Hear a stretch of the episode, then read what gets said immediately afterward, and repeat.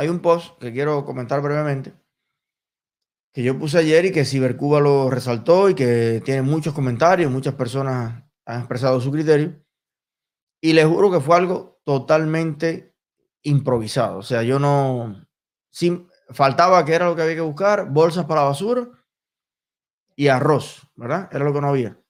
Y nada, Rachel me, me mandó al mercado como siempre, con las instrucciones bien claras. Y fui aquí, al Tropical, que está al lado. El Tropical Supermarket es un mercadito latino, si mal no recuerdo, los dueños son colombianos.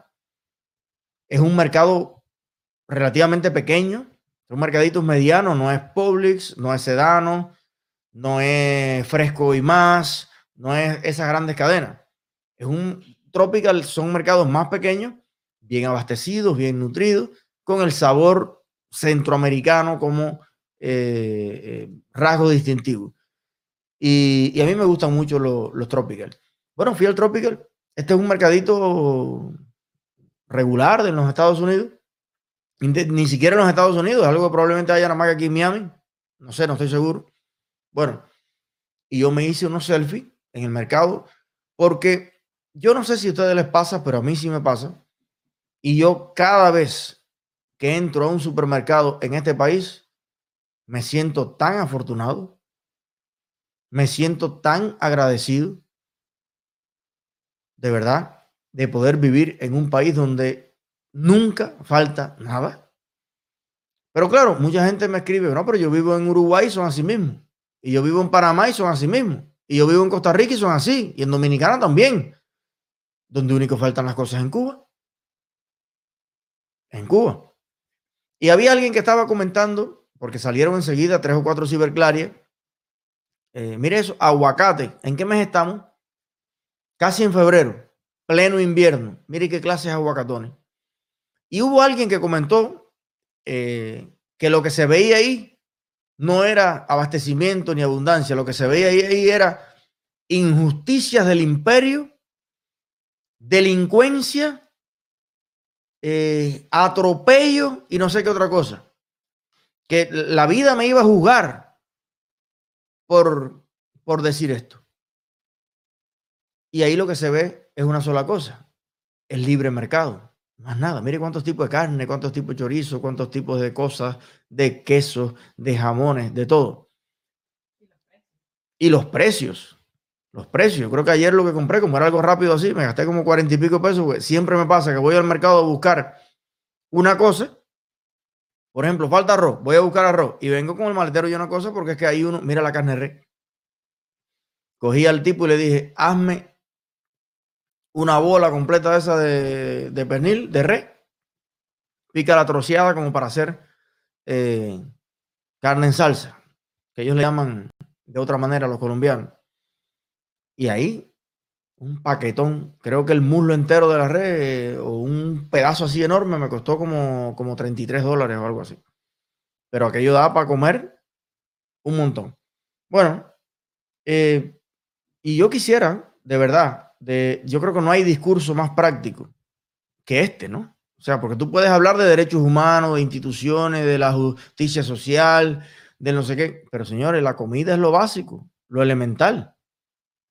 Entonces, ¿Qué habría que hacer? O sea, para que en Cuba haya eso que vieron ahí, tomate, aguacate, queso, yuca, plátano, el hecho de que no haya estos recursos disponibles todo el año para todos los cubanos, como lo había en los 40, en los 30, en los 20, en los, en los 50, parte de los 60, todo el año había todas esas viandas y valían centavos, un centavo, un plátano, un centavo. ¿Qué habría que hacer? O sea, la pregunta que yo les quiero hacer a ustedes, la culpa de que no haya aguacate, mango, guayaba suficiente en Cuba, ¿es culpa de, Donald Trump y de Washington? ¿O es culpa de Díaz Canel y Raúl Castro? Y antes de Fidel. Yo, pregunta, yo les voy a explicar mi punto de vista. Vamos a mirar el chat un momentico y yo les, de verdad, no me respondan complacientemente. Díganme lo que piensan ustedes de corazón. La culpa de que los mercados cubanos, las madres, las viejas cubanas, no puedan ir a un mercado con unas habitas y tener verdura, tener plátano, tener calabaza, tener mamey, ¿es de Donald Trump o de Díaz Canel? Voy a mirar el chat. Vamos a ver. Esto es una encuesta. A ver, a ver si ustedes están de acuerdo conmigo antes de yo explicar, para si no, entonces, vamos a ver. Pero yo les voy a decir lo que yo pienso. Vamos a ver. Dice Petit. Mira, no, es que ahora, rápido. Lo que hay que hacer es eliminar ese sistema mediocre y miserable. Díaz Canel. Culpa del comunismo. Bloqueo interno de Cuba. Bueno, fíjense ustedes. Las personas que nos están mirando desde Cuba. ¿Y por qué en el mundo entero los cubanos estamos tan claros de eso? Y todavía hay gente en Cuba confundida y aspirante a que Biden resuelva el problema del boniato en las tunas. ¿Qué cosa es la soberanía? Tú no te fajaste con el imperio porque según Fidel ni los queremos ni los necesitamos. Y Cuba tiene todo lo necesario para producir más leche que Holanda y más queso que Suiza. Tú no le hiciste 60 años la, guerra al imperio porque tú eres soberano y no lo necesitas y no lo quieres. Porque ahora todo en Cuba depende de Biden y de Donald Trump. Y del que venga detrás, porque la democracia en Estados Unidos va a continuar. A lo mejor viene un republicano, a lo mejor viene un demócrata, pero en realidad siempre que haya alguien con una gota de vergüenza en la Casa Blanca, no le va a reír la gracia a un dictador que reprime a su pueblo y que viola todos sus derechos humanos a 90 millas.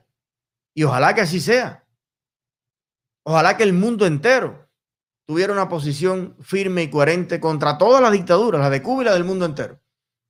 Entonces, dice Alexander Pupo Casas desde Holguín, culpa de la mala gestión y la mala inversión del Estado, culpa de su incompetencia. Bueno, eh, yo incluso a la parte de la mala inversión del Estado, yo le diría a la prohibición del Estado de que la gente invierta. Porque para mí el Estado no tiene que invertir en aguacate. El Estado lo que tiene es que cuando ya la gente se organice, ya está claro cuáles son los 8 o 9 millones de cubanos que pueden comprar su comida con, con oferta a la demanda normal, con el mercado del mundo entero. Dice, bueno, ahora hay un millón de cubanos que hay que ayudar precisamente el que tenga una, situación especial, el viejito y tal, bueno, lo que hay que hacer es darle dinero. No los mandado, dinero, como se da aquí. los food stamps y todas las ayudas de alimentos que existen, y usted va al mercado con todo lo habido y por haber. A lo mejor este mes yo no quiero comer arroz, dos onzas de frijol y una hechura de café. A lo mejor lo que a mí me gusta es el queso brie francés. A lo mejor lo que me gusta es las habichuelas o la calabaza o el jamón serrano. Dame dinero y con esa ayuda yo decido qué es lo que voy a comer. Ah, pero si tú vas y le compras a los chinos el peor arroz que tienen allí, después lo repartes a una librita por cada cubano y dices, y te estoy manteniendo, mi hermano. Ningún, ningún dirigente cubano se ha sacado jamás en la vida un peso para mantener a ningún cubano. Es más, te pasan en el carro a millón, te, te, te, pisan con helada la punta de los pies y no te recogen. Entonces se las quieren dar de el esfuerzo que hace el gobierno, el esfuerzo que hace la nación, el esfuerzo para llevarte una libra Rolguín. Hoy Chucho lo hacía comiquísimo por la mañana, que Chucho estaba diciendo que cada vez que lo oye hablar del esfuerzo de los dirigentes cubanos, él se imagina un dirigente así.